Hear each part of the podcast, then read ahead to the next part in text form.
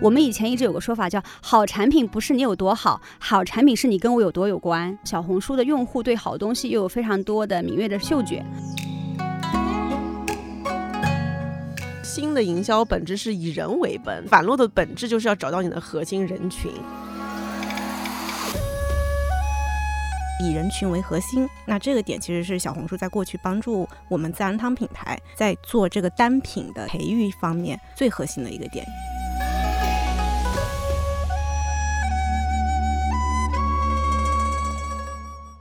Hello，大家好，我是刀姐 Doris，欢迎来到这期温柔一刀。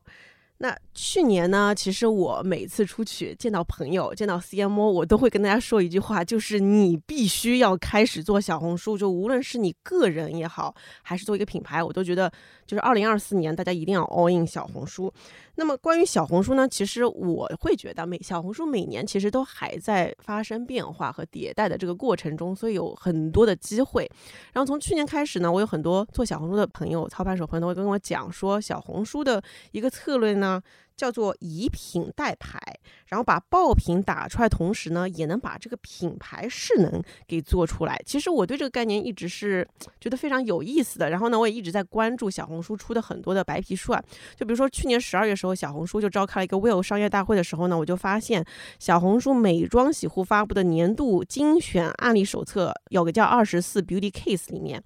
自然堂小紫瓶精华通过跟小红书合作。宝藏成分在中国这个 IP，然后一系列的内容精准营销呢，就实现了搜索和销量的超高提升。自然堂呢，因为这个品牌，其实我我就是从小看到大，然后呢，而且很巧的是，这个成立了二十多年的传统国货品牌呢，它背后的操盘手其实也是我一个好朋友，也在我的母婴群里面是 Tacy，然后我们经常会聊。自然堂呢，我发现它在小红书上推品做 IP，整个品牌呢都实现了一种焕新和升级。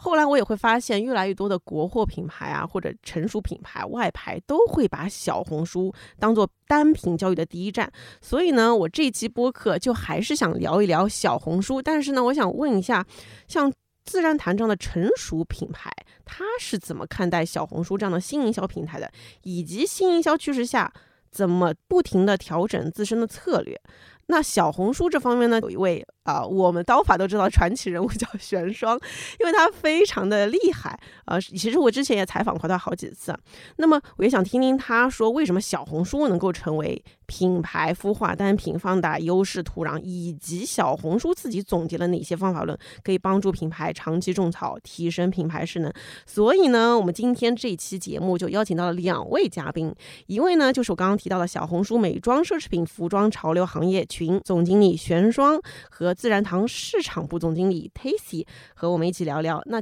我们三位其实也都互相认识，然后今天终于把他们请到我的播客上一起聊聊，那就请他们两位给我们打个招呼吧。首先有请玄霜，大家好，我是玄霜，呃，我是一个美妆的重度爱好者，然后也是两个孩子的妈妈，所以我就是属于那种又爱美又爱工作还爱娃的人。Tacy 呢？大家好，我是 Tacy，那我是一个美妆从业人员。对对对，我跟 Tacy 也是的，因为我们我们我当时生完孩子的时候，我就拉了一个母婴群，然后当时 Tacy 也正好怀孕了，然后我们就在里面交流很多，我们经常就是发小红书来交流的。因为 Tacy 其实是，呃，进入自然堂以后，他其实也做了很多不同不同的举措。你想问问，作为自然堂的市场部的总经理，自然堂是怎么跟小红书是走到一起的？你们跟我分享一下当时做这个决策的背后的故事和经历。在做小红书之前呢，我们大部分的品牌营销其实是在大曝光的一些广告，比如说像线下的呃户外的一些广告呀，像线上的一些引流类型的广告，在内容营销其实做的是比较少的。但是呢，在前两年，我们有留意到线上的旗舰店的搜索进店的一些数据，会在不同的时间出现波峰，然后我们就会看是什么样的一些原因。我们在小红书上呢，有大量的普通用户。在分享他们对于我们产品非常真实的感受，内容特别的真诚，也引发了比较多关注，那带来了我们相对来讲销量端的一个影响。那过了一段时间呢，其实我们发现，在线下的这一块呢，我们的一些客户拿着我们小红书消费者的截图，问我们说能不能来进这些货。那在那个时间点，我们才真实感受感受到小红书用户上的这些自发的一些分享，对我们品牌有多么重要。那这个其实是呃，在这两年我们在内容营销端做转变的一个初衷。那大概在二一年吧，我们开始跟小红书合作。当时做比较多的是呃品牌曝光以及少量的笔记的一些种草。那慢慢的呃，在去年我们越来越多的去进行了不同圈层的达人的合作，以及更加丰富的一些内容的合作，做的一些品牌的曝光和场景的一些破圈儿。那其实这个是逐渐的一个迭代的一个过程吧。那在去年，其实像刚刚你讲到的以品代牌啊，有比较深的一个感触。确实，在二三年的上半年，我们跟小红书合作了一个。IP 就是宝藏成分在中国依托于单品的一个打造，同时来帮助品牌的一个形象的一个提升。所以跟小红书的合作，相当于是说从一个偶然的发现，然后再到逐渐的一个系统化的合作。嗯，待会儿还挺挺想听听你说的，就是你来说说以品代牌，你是什么一种感受啊？不过我你刚说的时候，就让我想起来，我有一期就是跟张耀东一个前辈他聊的时候，他就说。Be where consumers are 嘛，就是消费者在哪儿，我们品牌就走到哪儿。我感觉你刚刚就是你的经历，就是让我再一次想到这句话了。那么这时候也想问问小红书的选双，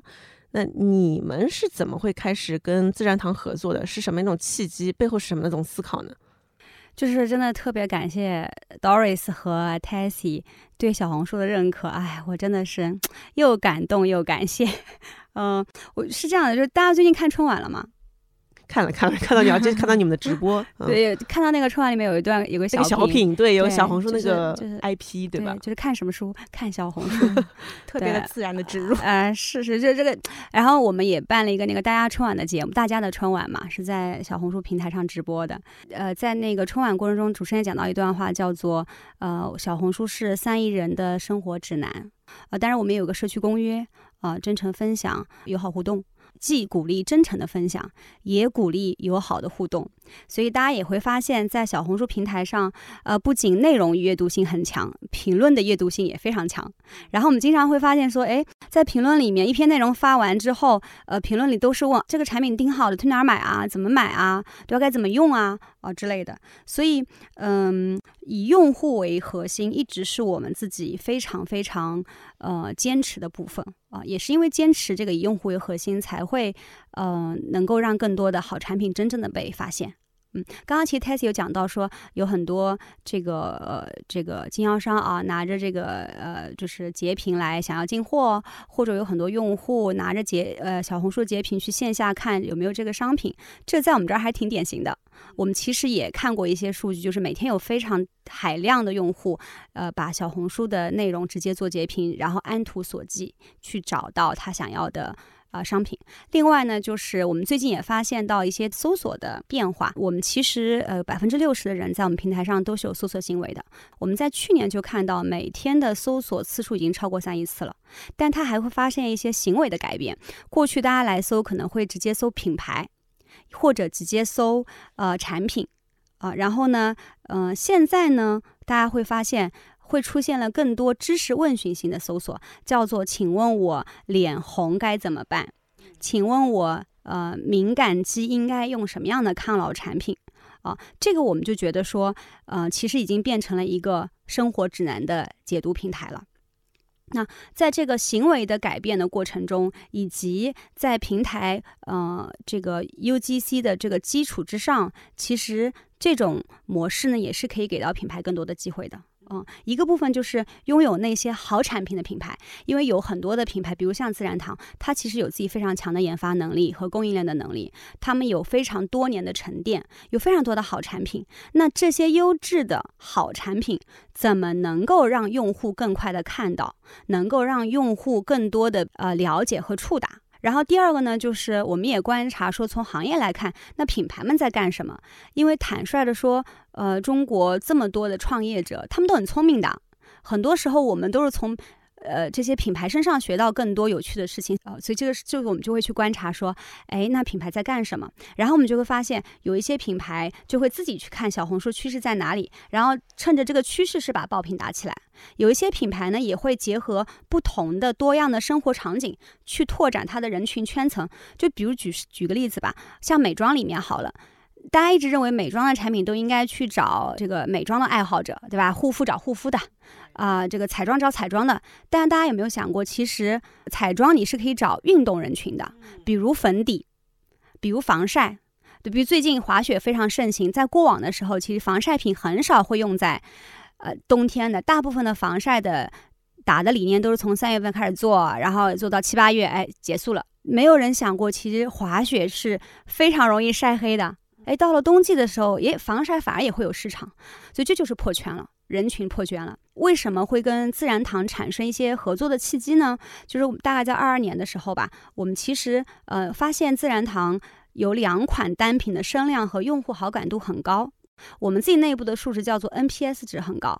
那就是自然堂的头皮精华和自然堂的烟酰胺安瓶面膜，用户很爱它。其实是说明在这个场景下，呃，小红书这些喜欢尝鲜的，也很喜欢试用新品的，呃，用户很多。然后他们主动发现了、使用了好品以后，非常真诚的分享开来了。那回来讲是说。嗯，品牌有非常多的好产品，然后小红书的用户对好东西又有非常敏锐的嗅觉，所以我们怎么能够去跟大家一起共同来合作？第一个是，哎，好的产品，啊、用户发现了它，那把它放大，就会变成好产品的助推器啊。然后呢，哎，有一些你品牌自己想推的产品，比如说小紫瓶，那么怎么去在上完市之后，通过用户的正反馈或者是负反馈去做进一步的调整修正？呃，即便是呃用户有反对票，那这个反对票里面我们找到原因去修正它，那促进这个产品打磨了更加好，这样就会变成是一个正循环了。好，所以大概是这样的一个背景。对，刚刚学生说到很多很有意思的点，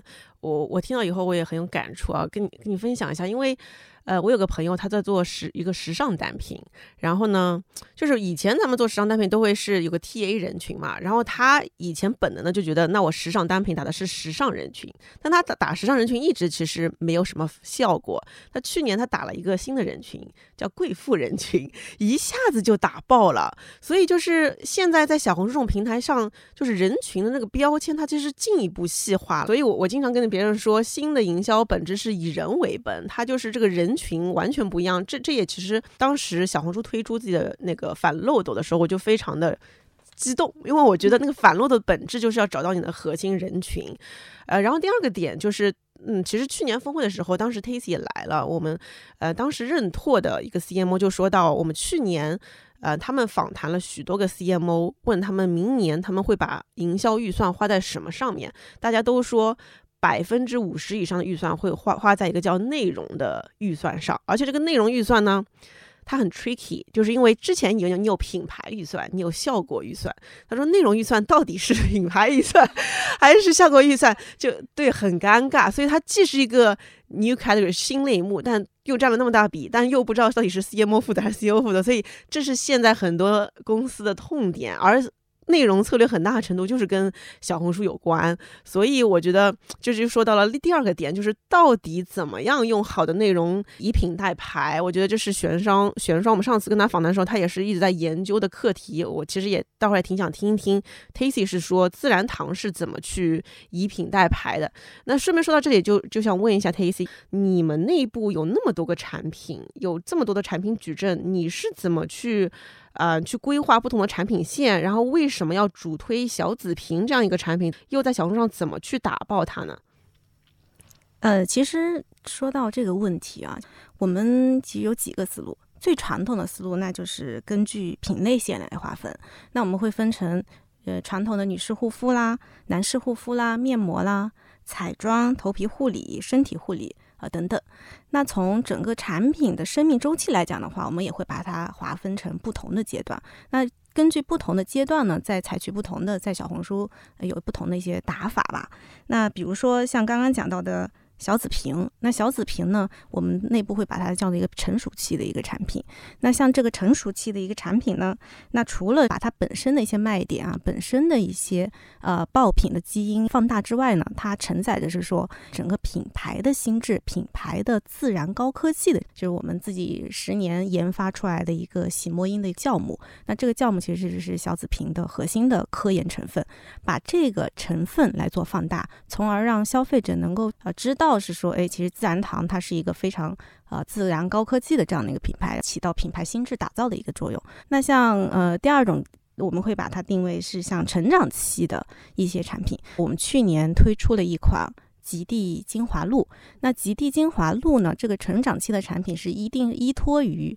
已经有一定知名度的洗墨印的成分，然后再把这个成分认知的情况下呢，把它推出，呃，推到我们相关的一些可能对这个洗墨印有成分认知的一些产品，那是慢慢的一个成长的一个阶段。那也是在这样的产品上呢，会去投入一定的啊资源来把它做进一步的推爆。哎，那基于引入期、成长期、成熟期不同的。这样一个阶段，那你们对于这个单品在小红书的打法是有什么差异化的点吗？会有一些相同的点，也会有一些不同的点。那相同的点就在于是说，呃，首先一定是要去找到这个核心的人群，做核心人群的一个渗透。那还是以这个小紫瓶这个精华为例吧。那小紫瓶这个精华呢，它的成分。呃，非常的特殊。那这一款成分呢，其实它不但有抗老的作用，也会有修护的一个作用。那其实我们就是借助小红书呢去做整个找到这个核心的种子人群，那就是我们的抗老修护人群。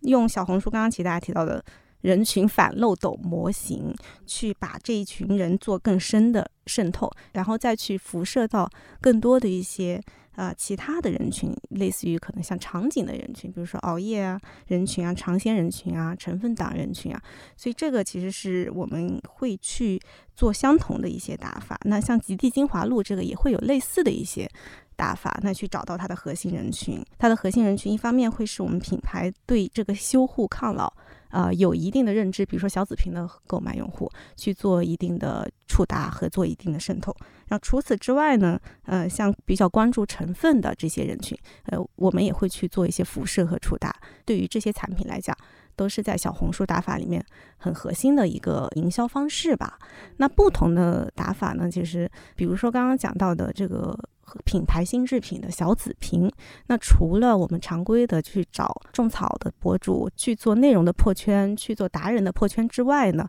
我们会去做大量的 IP 的合作，品牌项的一个合作。比如我们在二零二三年上半年的时候，跟小红书一起去合作了。宝藏成分在中国的这个 IP 去溯源啊，去看我们这个极地酵母洗墨因在西藏那边是怎么被发现的，它是怎么一个呃一个炼造的一个过程，怎么应用到我们的产品里面的，让这样子一些成分被我们的消费者看到，被消费者感知，然后从而提升对品牌的一个认知度和好感度。哎，我想问一下，就是抗老修护人群是？大概是什么样一群人群？就是在美妆里边啊，其实我们中国人的肌肤敏感的占比是非常非常高的，基本上可能去到百分之六十七十了。这个相比于欧美的那些人群，欧美可能百分之三十到四十。那同时现在不是医美也比较盛行嘛？那其实我们。大部分人肌肤其实都是可能是相对于处于一个比较敏感的一个状态。那抗老的时候，如果我们大部分人用那些 A 醇呢这些猛药的时候，会导致你的皮肤会有一些刺激或者会过敏啊。现在有一些用户既要保持啊肌肤的一个健康状态，又要达到我抗老的一个功效，它其实是这样子一群人。哦，明白明白。我觉得刚刚 Tasty 说的就是非常详细的说到，其实呃，他们内部是如何把产品分成不同期，在不同期上如何在小红书上找到合适的人群。那刚刚他也提到反漏斗策略，啊，这边就想想问问玄霜，因为你看了美奢、服装潮潮流啊这个多个行业，这个反漏斗人群策略，其实因为。呃，近一年听到小红书经常在提，那你能跟我们再详细讲讲它在不同行业里面，或者你看到的案例里面是怎么被应用的吗？首先讲到人群，呃，就是反漏斗人群，一定就是跟人相关嘛，啊，因为呃，其实刚刚那个刀姐你正好讲了我们的非常重要的原则，叫以人为本，因为在呃很多互联网平台都喜欢把人看流量，啊，流量怎么样啊，流量好不好啊？在我们平台，我们把人视为人，就每一个人他都有非常自己独特的点，他其实是有非常不一样的，因为人是多面的，非常复杂的动物。最近正在学那个心理学，所以就是 有非常多的感触，是说人是一个非常综合的。复杂的，随着时间的变迁和事态的改变，会持续的发生变化。所以，呃，每一个人都有自己的很多社会身份。比如以我为例，好了，我我是一个美妆的重度爱好者，我喜欢护肤，喜欢化妆，呃，喜欢买漂亮衣服。那我自己呢，又呃，还是一个就很热爱工作的人，可能我就会打一个叫做职场妈妈、职场人士，对吧？那我喜欢喝咖啡，可能会变成咖啡人群。嗯，以及你看，我就已经有多少标签了？就每个标签，它们之间其实又是相互和谐的存在，所以每一个人都有多样性的标签，只是这个标签在不同场景下就会发挥巨大的作用。所以，嗯，反漏斗人群策略本质上是人标签乘以场景、内容沟通、品牌产品加成的结果。就反漏斗跟就很多年前，当我们还在读书的时候，以及到后来我们工作过程中，呃，传统的 marketing 都都喜欢提第一个叫做触达率，说啊哪一些人看过你的就广告啦，对吧？然后我们再重新再对这群对你有点兴趣的人再往下漏，再说啊引导他去干嘛？这是一个非常多年的传统的呃市场营销的行为习惯，就正漏斗嘛。所以他对你有没有巨大的流量池？和巨多的人群触达是有非常高的要求的，以及它取决了你有没有那么多的预算。嗯，那人群反漏斗的反意味着说，它是先找精准人群，而不是先做规模化。所以你一定要先找到你自己这个品匹配的精精准人群是什么。那你这个品，不管你在研发的时候，还是你在去上市的时候，你要思考清楚，你究竟满足的是哪一种用户在什么场景下的诉求。先找到你的精准用户。所以我觉得这个就是反漏斗和传统的正漏斗的区别。那但不表示说你的反漏斗人群的反漏斗只能有一个人群，你可以同时有好多人群在跑，因为取决于你这个产品在什么场景下适合什么人。但它有可能每一个漏斗的人群都是小规模的。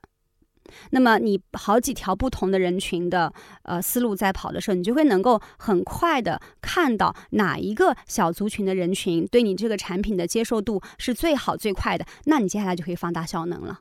所以它是非常有利于创新性品牌和新产品，以及你预算不是那么大的品牌去做市场的拓展的。所以这是我们的反漏斗的人群，在这个市场上有非常多有着热血的创业的青年，和他自有了非常多有趣的、有创造力的品牌出现。他们可能刚刚出现的时候就是一个品，或者还有非常多海外小众的品牌进中国。那么它切的赛道也非常细分。呃，比如我举个例子，有一个品牌，品牌名我就不讲，它是做家用健身器材的。那大家一想到健身器材，无非两点嘛。第一点就是那个健身房里的非常笨重的器材；第二个就是你可能买回家落灰的，啊，跑步机什么的，做衣服架子的这种器材。那它其实非常有趣的、轻便的，呃，可以一边看电影一边做你自己的事情的，随时可以健身的器材。关键还是在家里最漂亮的摆设，承接了多种功能，以及它可以跟你的小孩一起玩。所以，那他就的主打了一群非常小的、有一定时间在家里健身的人群。那这群人他用了以后，呃，真诚分享了，就把这个品牌的势能带起来了。传统意义上很少有健身器材能够进入到用户视角里面的，一般都是呃，就是大规模的健身房购买的嘛。所以这个是反漏斗一个非常呃有趣的应用。那还有一个品牌是做洗发水的，一直以来洗发水做的都是还是蛮好的。他很想。出一款非常好的发膜，但是大家都都知道，在发膜这个市场竞争还是蛮激烈的。那他就在想说，那我的发膜我应该针对什么样的人呢？然后这个品牌呢，他们自身原来非常强势，所以他在找他的反漏斗的时候找了多条线。第一个，他首先打的就是自己的染发人群，因为染发是最容易损伤头发的，所以发膜对于烫染一族本来就有极致的需求，所以这是品牌的圈层。他没有圈自己的洗发人人群，他圈的是自己品牌的染发剂的人群，然后同时他还圈了二次元的人群，因为二次元很爱染发。一般来讲，像它这个品牌跟二次元的关联关系是很低的。大家都知道，二次元动漫都是相对年轻啊，呃，那这个品牌又比较的成熟啊，但它圈了这个人群，是因为它的发膜就针对烫染后的修护，呃，然后再去把它继续扩大。所以其实也是帮助他重新在一条红海赛道里面找到了自己的突围点。总结来讲的话呢，核心就是一个是以人为本。那我们平台的最近一直在做的，就在于说我怎么能够把人的标签化做得更加丰富。啊，有小红书自己的特色人群，有品牌人群、行业人群，而且这个人群标签是持续在变动的。怎么能让这个标签变得多样、丰富，呃，可应用？第二个是人群得加成场景，所以我们会及时的洞察发生了什么趋势，什么现在是用户最爱的场景，我们再去帮助，呃，从人群到场景到投放商业化的这个过程，呃，这样就可以帮助品牌。串成一个反漏斗。嗯，对，学生我我非常认可，因为我我也经常说，就是其实原来的正漏斗它更像是大渗透、大分销的这样的一个基础下，那其实现在的以人为本的时代，其实是找到精准人群，让他们口碑，而且小红书又是个能让口碑发酵的地方，其实是会更适合现在的品牌的。那它会不会更适合的是小而美的品牌？那像自然堂这样一种国货的大牌了，而且他们过去都一直是用大渗透的方式。打大曝光品牌的。那对于呃刚刚 Tacy 说到的，他们也开始用这样的新的策略，开始用小红书做他们的单品。那你是怎么看待他们怎么他们怎么样做才能把这种新老结合起来？呃，这个刚刚其实 Tacy 讲到的产品生命周期的理论了。我们如果把产品分为这几个时期来看的话呢，它每个时期其实对于这个品的营销需求都不同。引入期其实要快速积累口碑。就简单的方式，就是我有两个预算，我一上来就砸一个大曝光，是不是能砸出那个效果？我觉得也可以。它会对你的品牌产生认知，但不会对你的品产生爱好和想要，因为它本质意义上来讲，到曝光是并不能让你真的爱上这个品的，因为跟我有什么关系？你让我看到，让我知道，但跟我的关联在哪里？我其实是不知道的。我们以前一直有个说法叫“好产品不是你有多好，好产品是你跟我有多有关”。啊，这句话说的真好。就你再好，跟我没有关系，我只知道你。但是如果你跟我高度相关联，我觉得他对我就是有需求的。在引入期的过程中，我们更多的反漏斗的逻辑，并不是不帮你去做更多的就是触达，而是用更高效的方式去做触达，更精准。说了直接一点，就是能够把你原来，呃，以前我做 marketing 的做市场的时候，一直有个说法，就是市场的预算有百分之九十九都浪费的。就是大家坊间喜欢这么调侃，但现在就是说能够把你的预算花得更加精准，因为在现在的这个经济环境和竞争业态下，我相信呃比较少有家里地主家有余粮的 这个，就算有这样的品牌，他也希望能够花了每一分钱都花在刀刃上嘛。所以反漏斗本质上是让你先测、先看，然后找到精准，然后还是可以放大的。所以。量能不能触达更多人，取决于你的人群量级。那小红书对于美妆来讲，这人群量级已经非常非常非常大了。但之前呢，你一定要先相对精准有效，然后你去放大量它，你心里就叫心中有底不慌。所以我是这么理解，它跟你的单品的预算的大和小，和对你的单品的呃市场的想要触达多少人，它本质上是不违背的。嗯，只是怎么能更精准，怎么能更有效。哎，你这刚刚回答的我这个交通问题回答的非常的好，我觉得 Tizzy 你有补充吗？对我其实特别认同刚刚玄商讲的，其实，在不同的生命周期，就比如说像冻干面膜这种，呃，引入期的产品，一定在刚开始要找到那群精准的人，然后同时产品对了，人群对了，沟通对了，那他未来的成长我们就不发愁了。对，然后像成长期的这种产品呢，那我快速的要去做人群的拓圈嘛。然后把这些人群拓到不同的点，拓到不同的赛道去，然后在成熟期的时候呢，再把这个产品的势能做放大，做场景的放大，提高购买的频次。那用不同的方式，但回归到最原点，还是以人群为核心。那这个点其实是小红书在过去帮助我们自然堂品牌在做这个单品的一个培育方面最核心的一个点。因为刚刚大家讲的就是自然堂二十多年了。大家都知道自然堂，但是其实可能，呃，里边的耳熟能详的产品没有那么多。那这个是我们现在这两年的很核心的一个课题。但我们发现，经过这两年与小红书的合作，取得了一些初步的成果。嗯，哎，那我大胆猜想一下，因为如果我们把这个视野拉到全域的话，那是不是说自然堂其实，呃，还是在做一些大曝光的媒体？但是你们可能辐射更多是像成熟品这样小紫瓶这样的品。但是对于过去这样的方法的话，你其实很难辐射到这些新的成长品、引入品。那其实小红书是一种非常好的结合和补充，呃，跟原来的大平台大渗透的一种打法去结合起来。呃，对，确实是这样的。那其实是跟大曝光、大渗透这个持续也会在做。那因为要保持整个人群的一个开口嘛，包括对品牌的一个认知，还是要高度在那边。对。但是像这种趋势赛道的产品啊，不同类目的产品，用这样子的一个方式，会效能更高。对，所以我觉得小红书的。叫以品代牌，这个点也切得非常的妙，因为真的是把中间这个几个品给带出来了。那我接下来就想问一下一个，其实很多人都会非常关注的一个话题，就是所谓的转化，对吧？因为，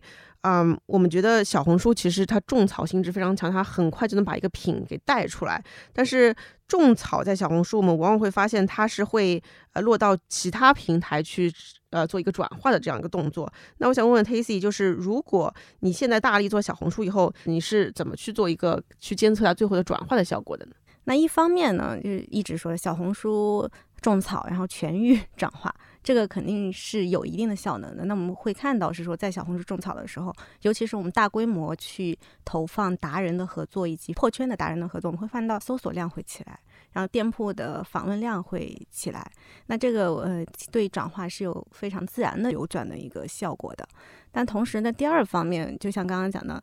呃，现在的这个经济环境下，我们都非常追求效率，地主家也没有余粮了。我们希望是说能够在小红书的这个自闭环能够快速的去形成转化。就二三年，其实我们在小红书的闭环的这个店铺，我们的增速呃达到了百分之一百，然后整个的规模也。破千万了，那里边也跑出了好几个自闭环的 GMV 破百万的一个一个单品。那像刚刚讲到的这个冻干胶原面膜，其实就是我们在小红书闭环店铺的一个 Top One 的单品了。所以回归到我们刚刚讲的第二方面，就是在小红书的自闭环，其实我们现在发现效率，只要你人找对了，品的点说对了，然后沟通也对了，那其实它的转化的效能是比较高的。呃，说到自闭环这个点，我就还是挺想问玄双的，因为我自己预测二零二四年小红书内闭环的这个品牌崛起的这个增量非常大，机会非常大。你能跟我透露一点你这边看到的 insight 或数据吗？首先，你对我们有信心啊！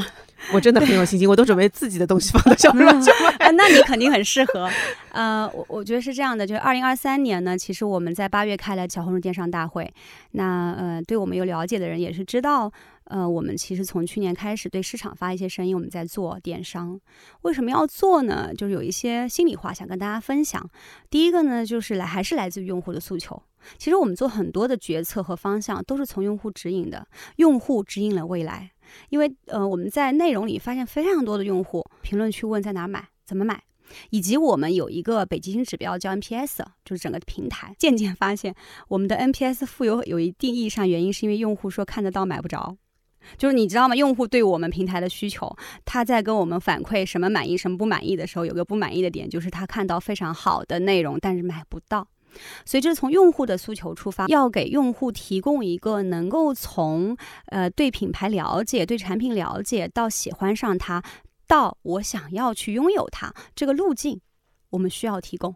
啊。这从用户视角出发。第二个，因为品牌对我们也非常重要，品牌是我们非常非常重要的生态伙伴之一，我们也希望跟品牌能够构架一个非常完整的。解决方案生态链路，不管是从原来的品牌营销阵地，还是到商家经营阵地，那基于这两个诉求点呢，呃，我们就觉得应该要思考，呃，怎么去做电商。其实，在中国现在的你要找一个渠道买东西，其实不难的，嗯，对吧？就是信息化那么的发达，你想要找一个渠道，你比价都能一秒就能比得到，嗯，不难。那我们能够为用户和品牌提供什么样额外的价值呢？那从用户的视角说，我们能为用户提供什么样的价值？一定是好产品。这个好就多样了，包括他知道的好产品和他不知道的好商品。这个好还表达的是可能是心，可能是你心中渴望，可能是满足想象。所以这是好产品为用户的价值。那为商家的价值是有没有可能是第二的利润增长曲线？所以这是我们的思考的命题。那去年呢，其实我们就有一个我们自己的电商叫买手电商嘛，啊，有呃生活的主理人啊，有这些对美有非常有认知的啊，张小慧啊，董洁啊，伊能静啊，吴昕啊，等等等等，家居的啊，一颗 KK 啊，母婴的啊，各种，这个是我们做电商的一些呃初步的探索。那从品牌的视角，什么样的品适合小红书去做自闭环？我觉得首先有一个最重要的点是，它一定要有种草基础。这个种草基础指的就是还是要有用户对你的好口碑的积累，它一定是是个好产品啊，所以种草基础非常重要。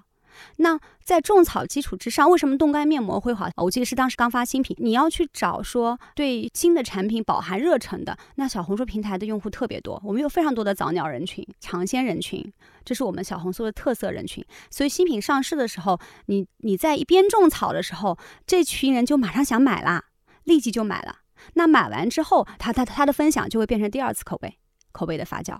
所以这是我们在做自闭环的过程中，就是我们说到，哎，新的品。嗯，新的品牌或者新的品类，比如说头皮精华，比如说沐浴油，啊，这些其实在很多传统的电商的场景和领域里面，可能比不过面霜、精华这种大盘，但是这种趋势它就会变成聚沙成塔，它就是成分起会变大，因为生活方式是持续的是泛化的。哦，所以我们自己最近在做一些总结，就是一些新的品牌，或者是你成熟品牌的一些新品，或者是你找到一些新的细分赛道切出去的新品类，都是非常有机会的。我跟你说一下我对这个事情的理解，因为我特别热爱这个事情，我已经研究了很长时间了。因为我上一期播客跟赤叶男孩刚刚聊过，嗯，我们我们就是看好二零二四年小红书的巨大生意机会，他已经就是找了一群 K 播，因为我们发现 K 播的机会太大了，而且。小红书的 K 播跟其他的打播不一样。其实我觉得小红书的以品代牌，我觉得还有另一个品，就是以品味代牌。对对对，我如果我对小红书，我是我是小红书外部的家人，就是因为我有个朋友，他做野生代言人，你是 我真的是野生代言。就是我有个朋友是买手，我真心觉得知道什么叫买手，就是他会全世界挑好东西给我们，然后说你要不要买。就是我觉得买手他真的是品味，所以我觉得小红书的 K 播，他绝对是一群仙女下凡。的人用自己的品味带的牌，所以我我非常看好这个机会。每逢见到那种仙女，我就跟她说：“你要不去开个小红书？”回到自然堂这个 case 的话。其实刚刚因为玄霜有提到，你们有关注人群、内容，然后场景和产品。最近我们刀法专门开了一家咨询公司，就是叫全域咨询。然后我们有个理论叫情趣用品。其实情趣用品这个词是杨天真杨天真当时提的嘛，但它其实就对应了你刚刚说的四个字，就是情其实就是价值观人群，趣就是兴趣。啊，兴趣标签、内容兴趣标签，然后用就是场景，品就是产品。其实我真的觉得，就是现在，就是过去可能我们要找的是品类啊、产品特点，然后渠道啊、市场。现在要找的就是人、兴趣，然后呃场景和产品。它也对应了小红书的很多个，比如说。场景就跟你的搜索关键词很有关系，而且我就发现小红书因为它的长尾词它特别长，它的搜索长尾词这么长，而且很多长尾词其实至今还没有人去占领。哦，我有个朋友就是他打了一个，比如说。呃，秋季内衣怎么穿？就比如说这种很，你看起来会很多人其实都打过，但其实它还是有很多的空间。所以我觉得，就是小红书上真的有很多很多的 宝藏，是吧？宝藏真的是宝藏。因为我自己也做小红书，我就发现，就是光营销这个词都没有太多人去占领这个词，或者在这个词下产生好内容。所以就是，呃，你但凡在情绪用品找到一个点往里面深挖，我都觉得有很多的宝藏在小红书上。不好意思啊，我这由内而外的小红书热爱就在里面 翻滚，感觉我刚才好像就 提前看了标准答案。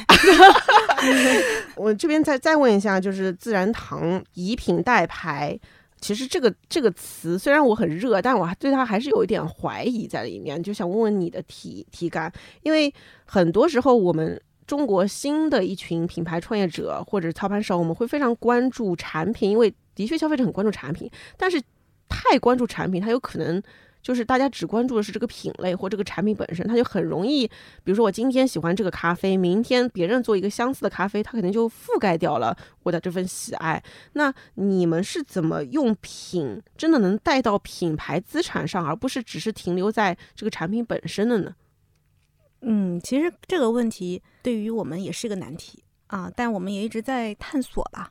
那其一方面呢，对于每一个品牌来讲，就是尤其是坚持我可能要要活蛮长 时间的一个品牌来讲，产品的发展和品牌的建设肯定是两个都要去做的一个事情。那自然堂呢，呃，在过去的二十几年，就我们累积了非常好的一个品牌的知名度。去年底吧，我记得应该是凯度的有一个品牌力的。报告里面，就自然堂是连续三年蝉联那个国货品牌第一。但是在这个下面呢，我们其实发现有一个很大的机会点，就是我们其实没有耳熟能详的一个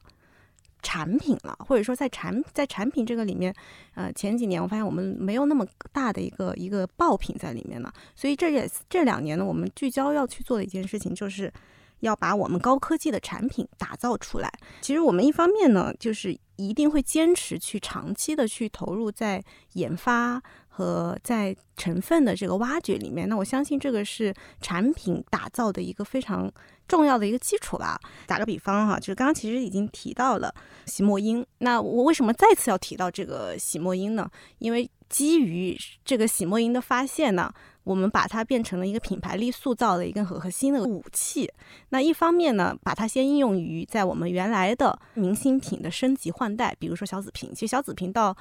现在已经是第五代了。在前面的几代可能并没有用到这个洗墨因，但是在第五代的产品里面，我们用到了这个洗墨因，并且就着这个产品本身的这个洗墨因呢，去做了大量的成分的一个教育和成分的一个认知。那这样子的一些成分的认知和成分的教育，我相信消费者是有感知之后呢，可以呃累积对品牌的一些好感度的，以及一些嗯就是美誉度吧。那在这个里面呢，我们把这个成分呢，呃又沿用到一些别的产品的一个开发里面。那比如说像精华露这些效能，我相信是一个滚雪球的一个效能，它是可以不断的去积累，不断的去做放大。那这个以品带牌的这个作用呢，在这条以产品线的延伸的这个路线，其实就会有一定的累积和一定的沉淀。那这个呃，其实是我觉得蛮重要的一个以品带牌的一个方面。那洗墨因的这个成分，刚刚讲到的是极地精华露，它其实我们还继续添加了，比如说刚刚玄霜讲到的。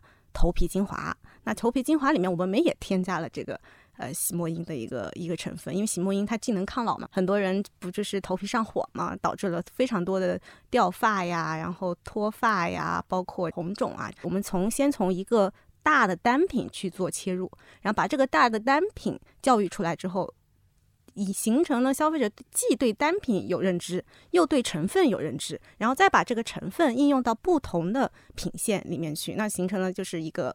放大的效应，那这个我觉得是还蛮重要的一个点。那另外一个方面呢，这个品牌的打造来讲，尤其是针对我们这种二十几年一个国货，那我们在做这个整个的一个转型嘛。那这个转型呢，其实我们也要去找到一个自然高科技。我们想把我们原来从一个自然的护肤品牌转成自然高科技的一个护肤品牌。那我要找到一个支点。那这个支点是什么呢？是。我们是有喜来源自于喜马拉雅世界第三级的各种各样的科研成分。那又回归到刚刚所说的，那科研成分里面，现在我们花了十年的时间挖掘出来了这个喜墨因，这个极地酵母，这是这个很核心的这个成分。大家可能很多品牌会常规去做的。就是请达人去溯源，然后请请不同的明星去溯源，这个我们也在做。那这是一种，那还有一种类型呢，可能是说，比如说呃公益类型的，那我就是种草。我们其实已经在喜马拉雅那边种了很多，就是回馈自然嘛，呃取之自然，回馈自然。那这些其实都是能塑造一些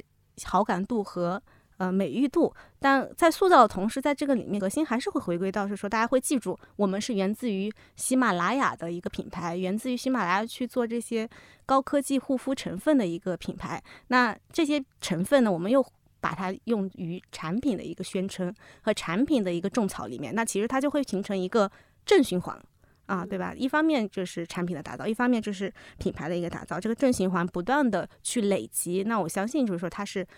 产品和品牌力就会慢慢的变成一个双轮驱动，能驱动整个品牌长线的往前的去发展。嗯，对我发现就是还是自然堂的品牌，它的资产和基础是非常系统化的，因为你最后还是积累到了你对西莫因这个成分的，你因为你很你 own it 对吧？你你对它有掌握权。我发现这个真的是个我自己粗浅的认为，就是护肤品跟其他。行业品类很不一样的点，因为你能 own 一个成分，我感觉很多其他的行业，它可能，例如彩妆，会不会，它就其实就是比较难说，呃。他肯定做了很多的新品，但最后其实无法积累到一个品牌资产在手上，所以就会乱了中间的那个心智。但是你们无论，嗯，做多少产品，其实背后那条主线西莫因和西莫因背后喜马拉雅的这个品牌资产，这个这一条线其实是非常清晰和聚焦的。呃，所以做看似很多的事情，它其实都在做同样一件事情，就是把这个，呃，这样的一个好的一个品牌资产，把它给产品化，然后在不同场景给到不同的用户。我觉得护肤品牌难也难在这儿，好也好在这儿是有一个成分是可以 own 的。那对于很多时尚行业啊、彩妆啊、呃鞋服啊，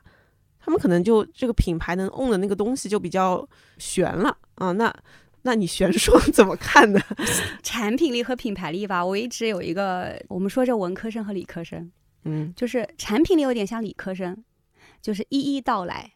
娓娓絮道，能力强不强，有没有实力，溜一溜就有知道了啊。你比如说刚刚那个 Tassie 讲到的，他有非常强的科研实力，对吧？然后成分的溯源就是用户很值得信任啊，以及他这么多年沉淀的一些配方研发等等。我觉得这就是理科生的思路了啊！理科生的范畴里面拼的是硬实力，品牌力呢，有时候呃有点像是文科生，就是爱不爱、喜不喜欢，非常微妙的和。嗯，难以用一个东西来衡量。当然，其实做过呃市场很多年，我们都会有多种的衡量体系啊。我们有知名度啊、好感度啊，然后美誉度啊，对吧？然后渴望度啊，多种方式可以来一定程度上量化它。但本质，我觉得品牌力还是一个文科生的世界啊。所以这个是我觉得它是文理兼科。那刚刚讲到护肤的好处是在中间有一个桥。叫做，因为我有硬实力，所以可以升华成为品牌力。因为我产品够好，我实力够强，所以我就升华上来说，哎，我有几个品牌支柱，科研强，成分硬，原料厉害，会支撑起我一个品牌想要传递的几个几个核心点，它本身就会变成你品牌的，呃，归拢出来的几个重要的。可以想跟用户沟通的点，它可能不完全，不管你做什么产品，不管你的产品是什么，你都可以抽象出来讲这几个几个部分。所以这个是中间一个桥，就护肤会有个桥。那的确，美妆呢是相对这个桥就弱一点。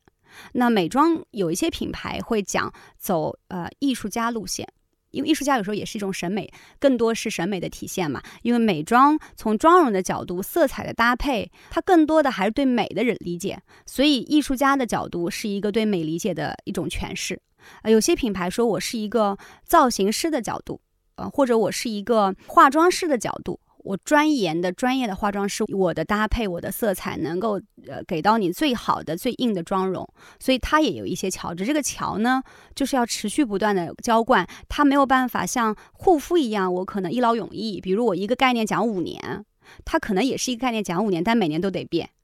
啊，所以这个是美妆，那时尚更多了，时尚更加就是呈现了一个对于呃当季最新的最硬的趋势和潮流的理解，它更多体现的就是一个设计师的理念。大家都看很多的奢侈品大牌，设计师要变了，几乎要动了根了。所以其实每一季设计师的理念都能很大程度上呈现了这个品牌的灵魂和精精髓。所以其实回到底，呃，你越要往品牌力讲，越是人的逻辑。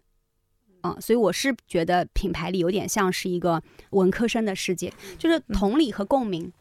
我我自己的感觉还是品牌力在很多场景中寻求的是跟你心中的那个共鸣的共创碰撞，这样其实会变成一个强有力的呃壁垒。这个强有力的壁垒是产品的迭代和科技迭代会持续的变化，但是在你心中铸建的那个品牌之强是你很强的壁垒，因为它寻求了你心中最最深处的那个共鸣，所以我还是觉得我们需要两双轮驱动。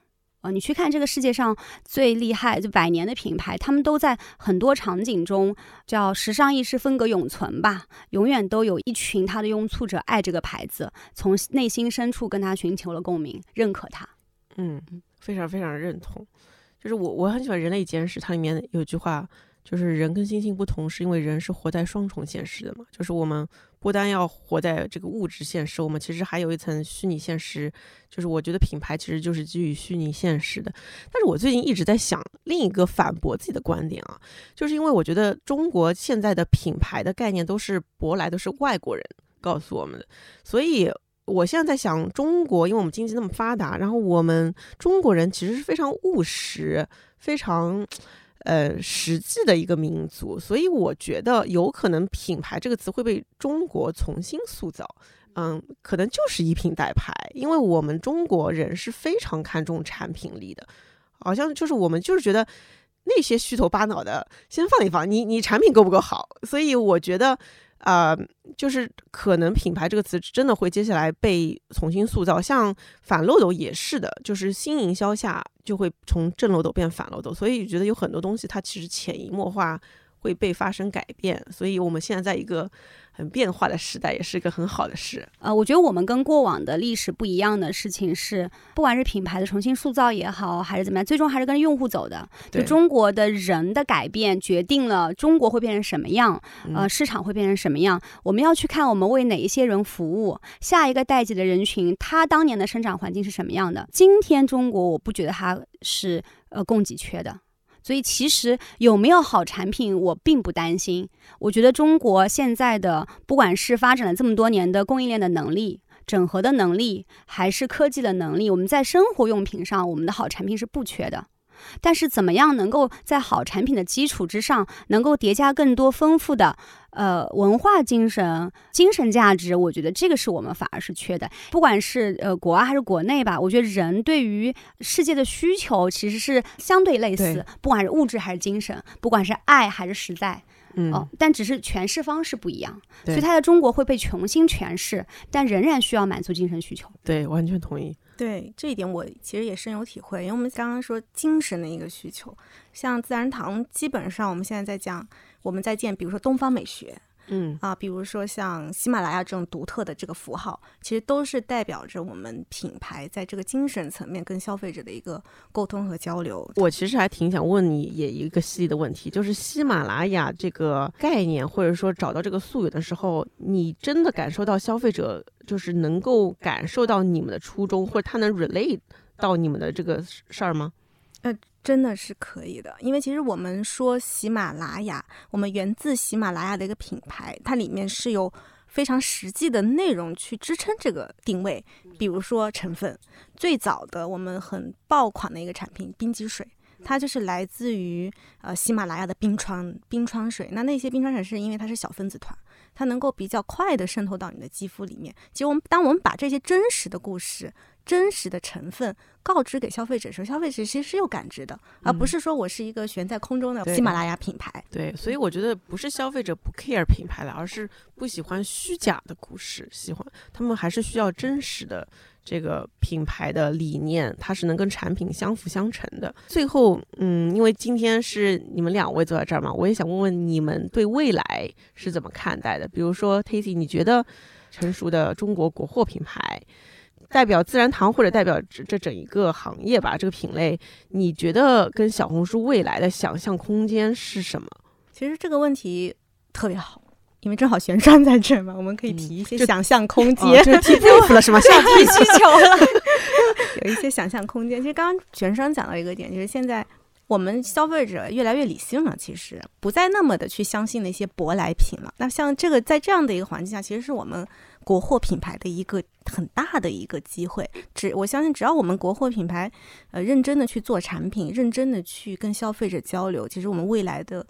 呃，环境也好，我们未来的就是成长空间是大有可期的。那在这个环境下，我觉得小红书跟自然堂其实现在已经是一个战略的合作伙伴关系了。那呃，有好几点，我觉得。玄霜跟小红书是一定能帮助到我们，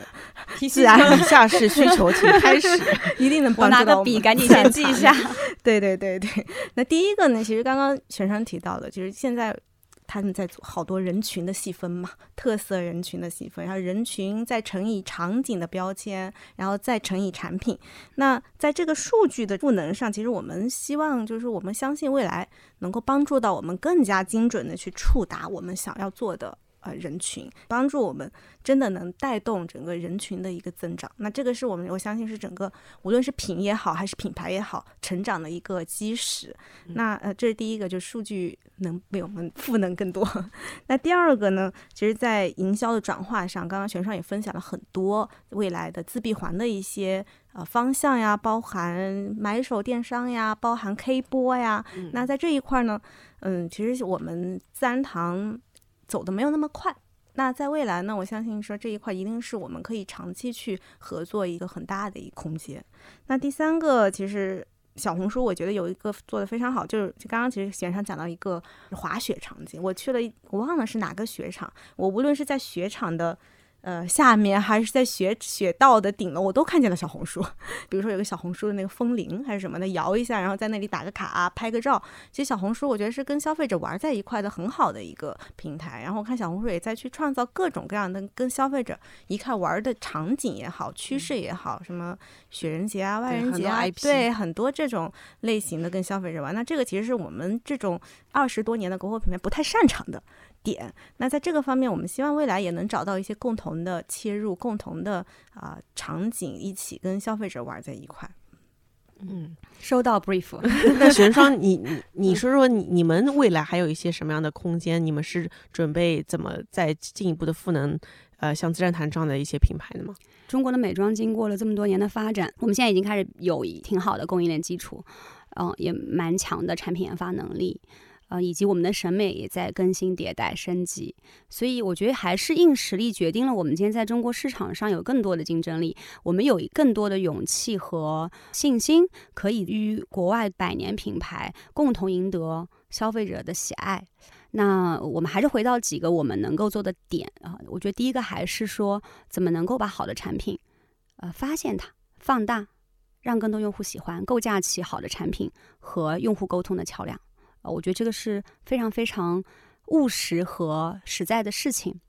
呃，第二个是说，那在我们看到这么多的海量的用户的表达下，我们怎么能够去有更好的、更更高效的工具，能够洞察到用户的趋势和想法，去能够帮助品牌在它呃研发新品的时候更多的输入，一定程度上支持这些品牌进到进到市场上的新品的成功率提升。我觉得这个是我们研究的课题。那第三个就是，不管是像自然堂这样已经在中国美妆界做了很多年的、有很很强实力的这个资深品牌，还是在现在依然在创业道路上蓬勃发展的新品牌，我们都希望在品牌力的构架上，我们不管是通过营销 IP 也好，还是通过我们自己平台的一些活动也好，能够帮助它建立起在用户心中更好的品牌形象。我觉得这个是我们也想要做的事情。比较实在和务实，对对，我觉得最后就可以用一句我们的 slogan 结束今天的对谈，因为我觉得我们都在做一件事情，就是成就中国好品牌，